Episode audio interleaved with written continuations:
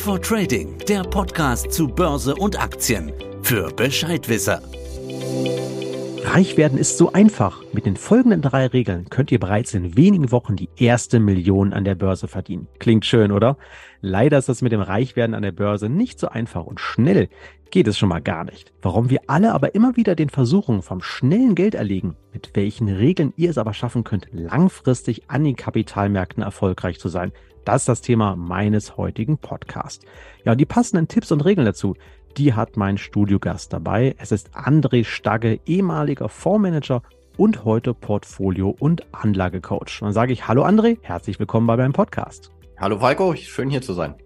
Ja, mein Name ist Falco Block, ich bin Sales-Stratege bei der DZ Bank in Frankfurt. André, erzähl uns zum Start doch erstmal ein bisschen was über dich. Du warst Fondsmanager, hast dich aber vor einiger Zeit als Anlage- und Finanzcoach selbstständig gemacht. Und heute hilfst du Privatanlegern erfolgreicher an der Börse zu sein. Was machst du da genau und vor allem, wie bist du da hingekommen? Ja, bereits mit 13 Jahren habe ich meine ersten Aktien gekauft, damals 1996 die Mannesmann. Die hat sich innerhalb von fünf Jahren verfünffacht und da war ich natürlich mit dem Börsenvirus infiziert habe dann alles im Bereich Börse gelernt, was ich finden konnte. Natürlich das Thema auch studiert, ein CFA gemacht und eben, wie du sagst, elf Jahre als Fondsmanager gearbeitet, 2,5 Milliarden verwaltet und in meiner aktiven Zeit über 500 Millionen für meine Kunden erzielt. Heute lege ich mein eigenes Geld an und bin Börsenmentor der größten Investment- und Trading-Community in Deutschland.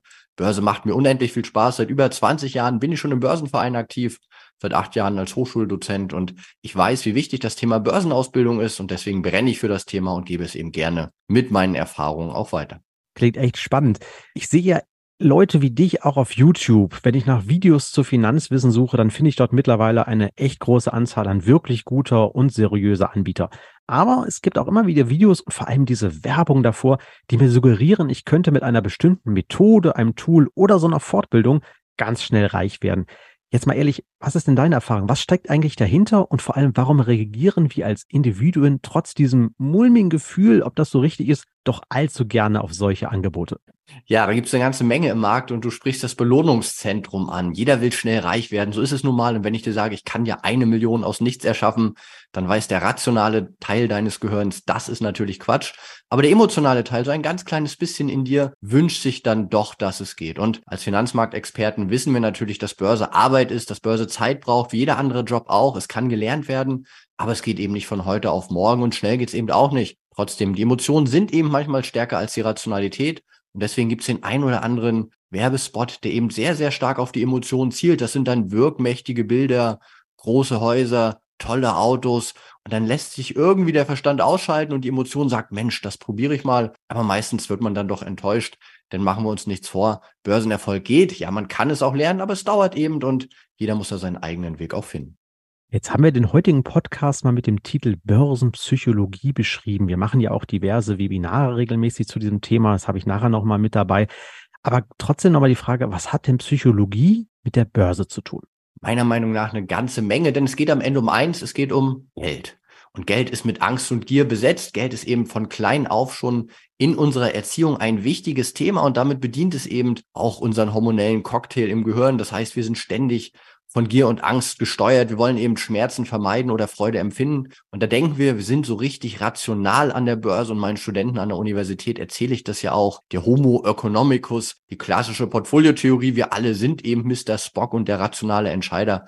Aber machen wir uns nichts vor, spätestens seit den 90er Jahren mit der Behavior Finance wissen wir eben auch, dass Menschen sich nicht nur rational verhalten, sondern eben auch ein ganzes Stück weit emotional, gerade wenn es um Verluste geht und das sieht man ja immer, wenn die Börse stark schwankt, dann werden Menschen doch sehr unrational und verhalten sich eben teilweise nicht so, wie die Modelle das vorsehen. Und da ist es eben wichtig, nicht nur sich rational zum Thema auszubilden, sondern emotional und Börsenpsychologie als Begriff, den gibt's ja eigentlich gar nicht, denn Psychologie ist Psychologie und die Börse ist ja auch ein großer Spiegel von einem selbst. Deswegen lohnt es sich, auch sich mit diesen Facetten zu beschäftigen, denn durch die Börse selber als Spiegel deiner Persönlichkeit mit dem Umgang zu Geld, da lernst du eine ganze Menge. Denn wenn du es eben auch schaffst, Verluste einfach abzuschütteln, ohne emotional hinterherzuhängen, dann wird es dir deutlich leichter fallen, auch Gewinne mitzunehmen. Das ist eben die klassische Idee von Gewinne laufen lassen und Verluste begrenzen. Ja, da fällt mir nämlich spontan auch der Spruch von Börsenaltmeister und einem Namenspatron André Costolani ein. Er hat schon auch schon mal damals gesagt, Börse ist zu 90 Prozent Psychologie und wir sind nun mal nicht rationale Wesen. Wäre auch schade drum.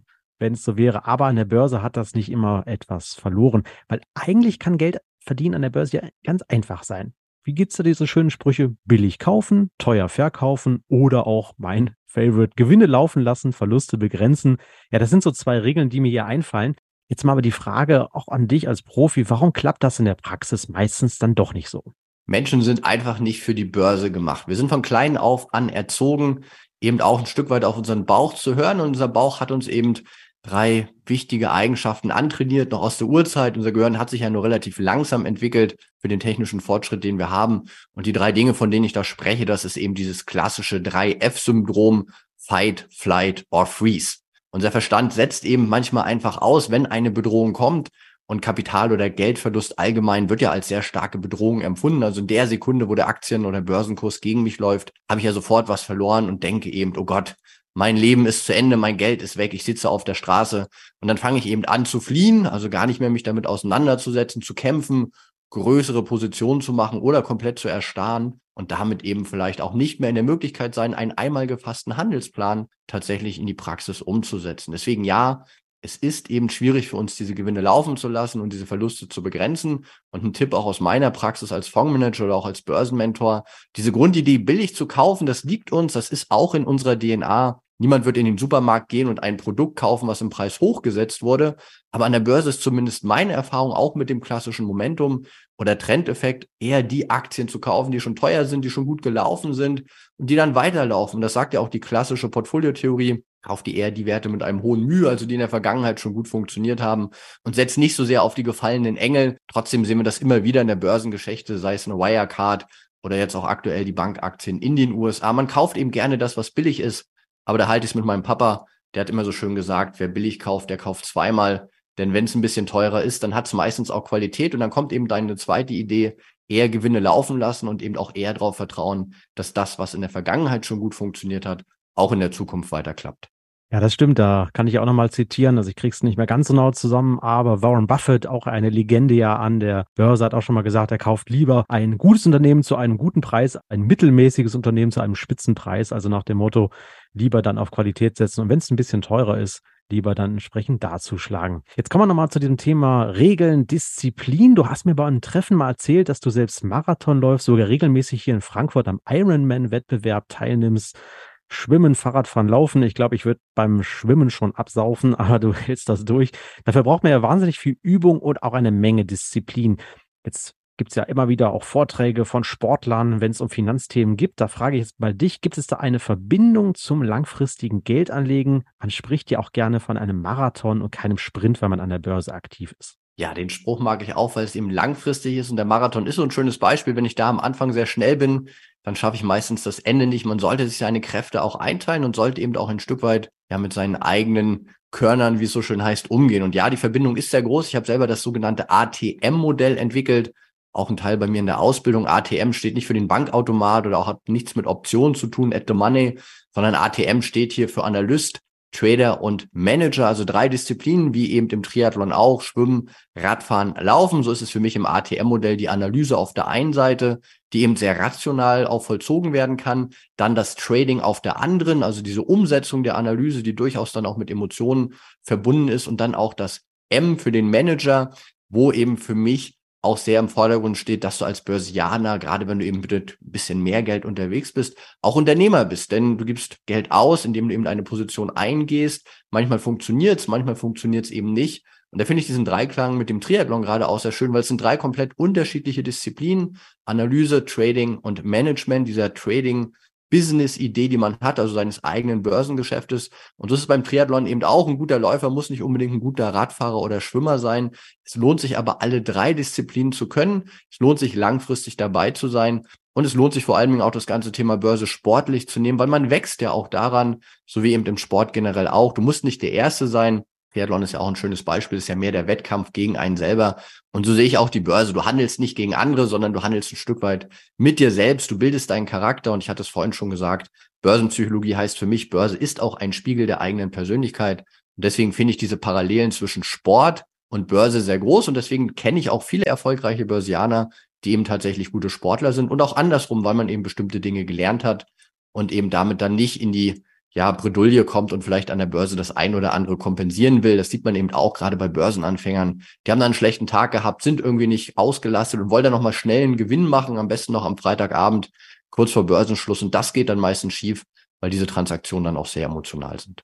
Bleiben wir mal bei dem Thema Emotionen. Wenn ich jetzt als Privatanleger nicht ganz frei von Emotionen bin, es geht ja auch um mein eigenes Geld, das habe ich hart verdient, jetzt will ich es anlegen und dann geht's in die Hose. Das kann ich noch nachvollziehen, dass mich das ärgert. Dann will ich diesen Trade vielleicht wieder rausholen. Da heißt es ja, ne, Double oder nichts. Jetzt warst du aber einige Jahre als Fondsmanager tätig, also echter Profi, du hast Geld professionell verwaltet, auch nicht deins. Du wurdest aber natürlich am Erfolg gemessen, das hast du ja schon gesagt.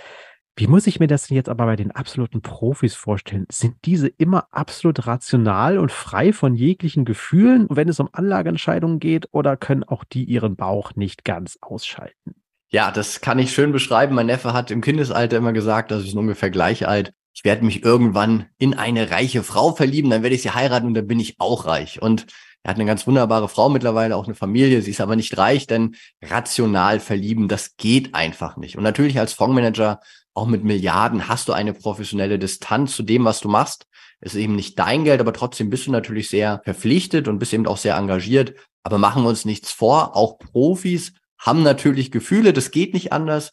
Und das ist auch gut. Vielleicht können sie die Gefühle ein Stück weit anders regulieren, weil sie bestimmte Erfahrungen haben.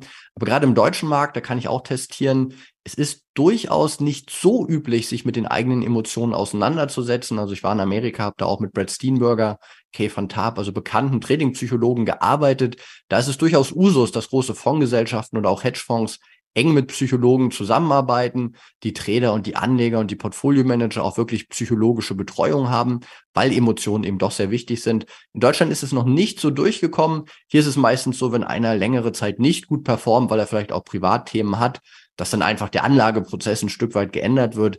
Das ist nicht unbedingt optimal. Profis können sich ein Stück weit regulieren. Profis haben natürlich ein gutes Umfeld, was sie auch ausgleicht. Profis haben natürlich auch Risikoszenarien, die können nicht auf einmal alles verlieren. Das kann ja beim Privatanleger durchaus vorkommen, leider, weil da keiner drauf guckt. Aber trotzdem kann ich auch feststellen, dass gerade auch bei Fonds viele Fehler gemacht werden und man eben nicht gegen alle Emotionen geschützt ist. Deswegen spreche ich ja auch dafür, Emotionen zu regulieren, einen klaren Handelsplan zu haben, eine Gruppe zu haben, in der man sich entwickelt und eben auch Emotionen bewusst zuzulassen. Denn es das heißt ja nicht, dass Emotionen immer schlecht sind an der Börse kenne auch sehr gute Fondsmanager, die haben dann zum Beispiel so Sprüche drauf wie, die Börse redet gerade mit mir. Und wenn sie das dem Kunden sagen, naja, dann gibt es ein helles Gelächter, aber wenn man dann das in der Praxis sieht, dann merkt man schon, naja, da haben sie irgendwie ein bisschen mehr Gefühl. Sie haben eben auch eine Intuition aufgebaut im Markt. Es geht natürlich, wenn man sehr lange etwas beobachtet, ganz bestimmt. Aber das geht eben nicht, wenn es nicht in einem geschützten Rahmen ist wenn man das auch nicht zulässt. Deswegen ja, Profis haben auch Emotionen. Manche können damit sehr gut umgehen und die sogar nutzen. Andere, ja, die lassen sich vielleicht auch eher dadurch treiben. Deswegen ist hier auch eine gesunde Balance, wie überall im Leben, zwischen Emotion und Kognition, finde ich persönlich sehr wichtig und entscheidend. Okay, wir sind also alle Menschen und keine Maschinen. Auch Profis können sich nicht ganz von Emotionen freimachen. Ich glaube, wäre ja auch ganz furchtbar, weil da ist dann die Frage, ob wir uns dann wieder auf andere Sachen verlassen wollen. Das wäre dann mein nächstes Stichwort wenn wir Menschen eben mehr oder weniger immer wieder die gleichen Fehler machen, wir können zwar daraus lernen, aber wir können diese nicht ganz komplett abschalten, sind dann Maschinen, sprich vielleicht Computerprogramme, die besseren Anleger? Hier gibt es ja mittlerweile eine ganze Reihe von Anbietern, seien es jetzt die sogenannten hochprofessionellen Quantfonds, also Quantitative Analyzing, hu, hab's geschafft, das Wort. Lange schwierig gebraucht, oder auch die seit einigen Jahren in Deutschland verfügbaren Robo-Advisor, die sind ja mittlerweile auch für den Privatanleger nutzbar. Das heißt also, ich bin Privatkunde, da gibt meinen Anlagehorizont, meine genutzte Sparhöhe, Risikoneigung, das ist natürlich ein bisschen schwierig dann, aber Pi mal Daumen gebe ich das an und danach investiert dann ein Computerprogramm weitestgehend ohne menschliches Zutun und sagt einfach, wir haben hier einen Regelprozess und der wird durchgehalten, in Anführungsstrichen, komme was wolle. Wie siehst du denn das? Hast du da vielleicht Erfahrungen? Sind vielleicht dann Computer die besseren Anleger? Jetzt schaue ich auch mal wieder auf das Thema künstliche Intelligenz. Mein letzter Podcast, da ging um das Thema Chat-GPT. Da ist ja auch wahnsinnig viel möglich. Könnten das dann vielleicht die besseren, rationaleren Anleger werden? Eine sehr gute Frage und da habe ich mir viele Gedanken zu gemacht. Ich glaube, dass ein durchschnittlicher Anleger an der Börse nicht so gut abschneidet wie so ein durchschnittliches Computerprogramm. Und ich habe ja selber eine eigene Software mit einem Geschäftspartner zusammen geschrieben. Da findet man die aktuellen Live-Performances auch unter metatraderanalyzer.com, dem sogenannten Algo-Investor. Diese Software setzt acht meiner Trading-Strategien vollautomatisiert um. Keine Emotionen, keine Art und Weise, wie man irgendwie diese Trades dann quasi nicht eingeht, sondern ganz banale Trades wie ein Monatsultimo, ein Gold Rush, ein Turn on Tuesday, Euroboost und Eurobust und auch andere. Es wird immer zu derselben Zeit quasi der gleiche Trade gemacht. Und die Performance ist durchaus sehenswert. Innerhalb von fünf Jahren hat sich hier das Depot verdoppelt. Natürlich gibt es auch Rücksetzer. Das ist gut und ich denke, dass viele Privatanleger, gerade wenn sie neu an der Börse sind, damit nicht unbedingt konkurrieren können. Ich glaube aber auch, dass der allerbeste Trader eben diese Software noch schlagen kann. So gelingt es mir eben auch nochmal besser zu sein als die Software, obwohl ich ja die gleichen Strategien verwende. Nur ich habe dann manchmal dieses Marktgefühl, das sagt mir, Mensch, heute lasse ich den Trade mal aus oder heute handle ich vielleicht die Position mit doppeltem Hebel, weil ich eben weiß, dass diese Strategien langfristig funktionieren. Also ich denke schon, dass wir gerade im Portfolio-Management oder auch im Trading viel durch künstliche Intelligenz und auch durch Quants profitieren können. Allerdings darf man auch nicht vergessen, auch bei den Quant-Fonds, die du angesprochen hast, da stehen ja auch immer Menschen dahinter. Menschen, die eben sich verantworten müssen für die Ergebnisse und die auch entsprechend dann ihren Kunden zum Beispiel vorstellen. Und mit ChatGPT ist es ja auch so. Manchmal halluziniert die Software ja auch. Man kann eine Menge rausholen, wenn man weiß, wie man sie bedient. Allerdings muss man auch ein Stück weit aufpassen und die Entscheidung, die trifft dann doch ein Mensch. Also selbst eine gute Software muss ja erstmal vom Menschen ein- und ausgeschaltet werden. Ich habe eben auch die Erfahrung mit dieser Software gemacht. Wenn man dann mit Kunden spricht, der eine oder andere sagt dann schon, naja, wenn es dann mal 20 Prozent runterging, ah, dann habe ich das Depot mal aufgelöst und wenn es dann wieder 30 Prozent gestiegen ist, dann bin ich wieder am Hoch reingegangen. Also ja, die Software macht das, was sie tun sollte, aber der Mensch muss das immer noch verantworten. Und deswegen glaube ich auch, dass der Computer vielleicht im Mittel bessere Ergebnisse erzielt, aber der beste Anleger immer noch besser ist als der beste Computer und jede Entscheidung, die irgendwo getroffen wird, auch vom Menschen verantwortet wird, weil den Computer, den kannst du nicht anschreien, den kannst du nicht beleidigen, wenn es mal nicht läuft, sondern da stehen Menschen dann dahinter. Deswegen, es verändert sich viel, aber der Mensch wird eben in seiner Entscheidungskompetenz weiter auch gefordert sein. Ja, dann gehen wir nochmal auf das Thema Strategien, beziehungsweise kleiner Hinweis hier an dieser Stelle für euch, liebe Zuhörer. Im Rahmen unserer wöchentlichen Trading-Webinarreihe haben wir den André nämlich auch schon ganz oft zu Gast gehabt zum Thema Börsenpsychologie und Anlageregeln, auch Tradingregeln. Hier erklärt er dann einmal ganz ausgiebig, welche Fallstrecke es an den Börsen gibt. Dann ist das Ganze auch nochmal visualisiert. Also könnt ihr euch da Videos anschauen und wie ihr mit diesen umgehen könnt. Wer sich von euch jetzt noch weiter mit der Materie beschäftigen möchte, ja, für den habe ich einige der letzten Webinare, die wir mit André in den letzten anderthalb Jahren durchgeführt haben, in die Shownotes verlinkt. Schaut doch hier gerne mal rein. Das nächste Webinar übrigens ist mit ihm am 24. April und meldet euch gerne, wenn ihr wollt, kostenfrei an. Auch das findet ihr in den Shownotes und äh, entsprechend auch nochmal, wer sich von euch noch weiter damit auseinandersetzen möchte und sich schon so weit sieht, dass ihn vielleicht ein persönliches Coaching interessiert, ja, für den habe ich da auch mal Andres Homepage mit seiner Ausbildungsakademie da verlinkt. Also für den, der sagt, ich bin jetzt schon ein bisschen weiter gedient, aber so ein persönliches Coaching, das wäre eine Idee. Auch das habe ich euch dann nochmal mit eingestellt. Und deswegen gehen wir jetzt aber nochmal zurück auf, ja, vielleicht diejenigen, die hier zuhören und sagen, ich bin eher noch frisch oder jünger an der Börse. André, die Frage, hast du mal so ja, ich nenne sie mal Top 3 Anlageregeln, die unsere Zuhörerinnen und Zuhörer vielleicht, wenn sie denn, das ist ja das Stichwort, langfristig erfolgreich an der Börse anlegen möchten, die sie unbedingt beherzigen wollen? Ja, eine sehr gute Frage, Falco. Die habe ich tatsächlich. Und zwar würde ich die auch unterteilen. Einmal in die rationale Welt, also den Kopf, und dann in die emotionale Welt. So wie es vorhin auch im ATM-Modell war, Analyst, Trader, Manager, würde ich also in der rationalen Welt, in dieser analytischen Welt sagen, was unbedingt zu beachten ist, ist natürlich klassisch die Diversifikation. Nicht alle Eier in einen Korb legen. Ich glaube, das wissen viele, die uns zuhören, auch schon. Da macht ihr auch eine Menge sehr, sehr gute Arbeit. Also nicht alles auf eine Strategie setzen, sondern viele gute Ideen kombinieren, so wie es als Unternehmer ja auch besser ist, mehrere gute Ideen zu haben als eine, unbedingt diversifizieren. Dann, was Warren Buffett auch gesagt hat, mach nur das, was du wirklich verstehst. Also wenn du Credit Default Swaps noch nie gehört hast, dann fang nicht an, die zu handeln. Oder wenn eben bestimmte Aktien dir kein plausibles Geschäftsmodell bieten oder das nur sehr schwierig zu verstehen ist, dann lass die am besten auch weg. Und ein Geheimtipp absolut an dieser Stelle und eben Teil auch meiner Academy und meiner Community. Handel nur klar definierte Strategien. Habe sie eben mit dem Algo-Investor schon angesprochen. Die Software muss natürlich ganz genau wissen, wann sie kaufen soll, wann sie verkaufen soll, mit wie viel Größe, wo eventuell ein Stop-Loss sieht, wo ein Protect-Profit sitzt. Also mach dir, bevor du in diesen emotionalen Teil gehst an der Börse, also der Trader bist in der Umsetzung, mach dir bitte unbedingt klar, was deine Strategie ist. Also rational heißt es Diversifikation, nur das kaufen, was du verstehst und immer bitte eine im Vorfeld definierte Strategie haben. Ich möchte aber weitergehen und noch drei weitere Argumente nennen, jetzt nicht für die rationale Welt, sondern für die emotionale Welt, wie du also in der Umsetzung vielleicht das eine oder andere besser machen kannst. Es ist ganz viel an der Börse auch Kopfsache. Das klingt vielleicht am Anfang komisch und Money Mindset ist ja auch ein verbrannter Begriff. Du musst nur an Geld denken und dann kommt das Geld auch. Völliger Quatsch, so ist es nicht. Aber du musst eben in der Lage sein, auch ein Stück weit als Unternehmer zu agieren. Da sind wir in Deutschland leider nicht für gemacht. Die Amerikaner sind uns da ein Stück voraus. Du kannst aber damit umgehen, dein Gehirn auch zu trainieren, dass es eben kleine sichere Verluste irgendwo kalkuliert. Also sicher meine ich nicht sicher, dass du das Geld verlierst, wenn du ein Geschäft machst, sondern sicher, dass du dich sicher fühlst. Also wenn du immer 100 Euro mit einem entsprechenden Zertifikatetrade zum Beispiel riskierst und du damit umgehen kannst, diese 100 Euro zu verlieren, dann fühlst du dich irgendwann sicher und dann stört es dich emotional auch gar nicht mehr so sehr, wenn du deine klar definierte Handelsstrategie in die Praxis umsetzt. Börsenerfolg beginnt dann einen ganzen weiten Weg auch im Kopf. Es ist sehr viel die mentale Einstellung. Der eine sagt, es ist gut, der andere sagt, es ist schlecht und gehör lieber zu den Leuten, die sagen, es ist gut, die positiv rangehen, die es mit Energie verbinden und die dann eben emotional sich auch trainieren. Und das ist das Schöne, unser Gehirn ist neuroplastisch. Das heißt, du kannst im Wesentlichen alles einreden, was du möchtest.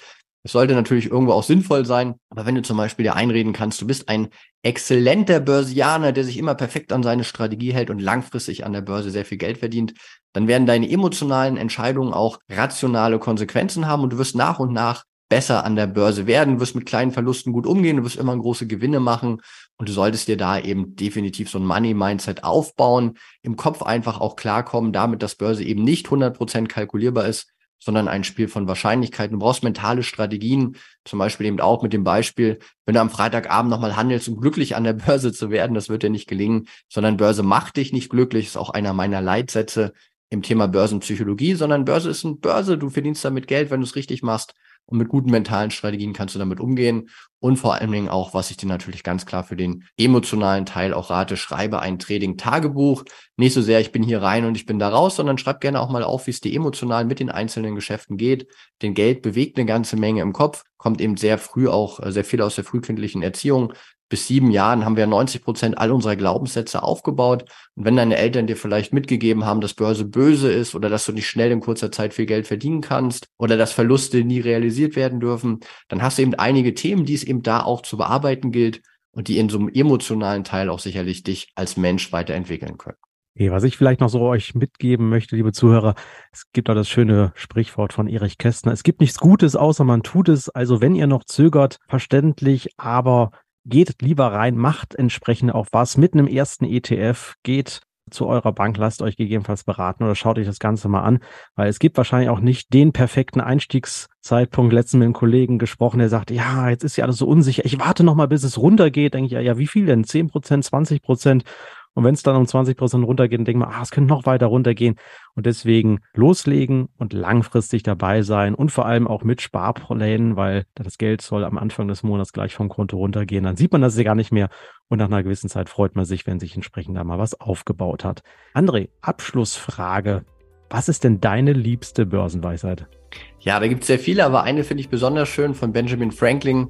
Eine Investition in Wissen bringt noch immer die besten Zinsen. Der Satz gefällt mir extrem gut und Wissen wird ja auch nicht versteuert. Wissen kannst du dein Leben lang behalten. Deswegen investiere in dich und fang eben an, so wie du es auch gerade gesagt hast. Praxis ist da definitiv wichtiger als Theorie. André, das ist doch ein super Schlusswort. Wissen haben wir heute hoffentlich verbreitet. Dann sage ich vielen Dank für den Austausch. Ja, und dass du dein Wissen und deine Erfahrung heute mit uns geteilt hast. Danke. Ja, dann sind wir am Ende unseres Podcasts angelangt, liebe Zuhörer. Ich hoffe, es hat euch gefallen und wir konnten euch ein paar praktische Tipps geben, um beim Thema Geldanlage die Emotionen ein bisschen im Zaun zu halten und wie gesagt, das Thema Regeln entsprechend ein bisschen besser verstehen zu können. Bleibt dabei, denn auch in unseren nächsten Podcast-Folgen werden wir uns mit Themen der langfristig erfolgreichen und orientierten Geldanlage weiter beschäftigen wenn ihr also keine unserer kommenden Folgen verpassen wollt, dann abonniert doch auch gleich unseren Kanal. Und falls ihr ansonsten Fragen, Kritik, Lob oder Anregungen auch für zukünftige Themen habt, schreibt uns gerne wieder an wertpapiere.dzbank.de. Und beachtet an dieser Stelle bitte auch unsere rechtlichen Hinweise, die haben wir euch wieder in die Show Notes gepackt. Ja, dann wünsche ich euch jetzt, wie immer, viel Erfolg bei euren weiteren Schritten an den Kapitalmärkten. Habt Spaß daran. Ich freue mich auf das nächste Mal. Macht's gut. Tschüss. Das war Fit for Trading, der Podcast für deine Investments. Fit for Trading, der Podcast zu Börse und Aktien für Bescheidwisser.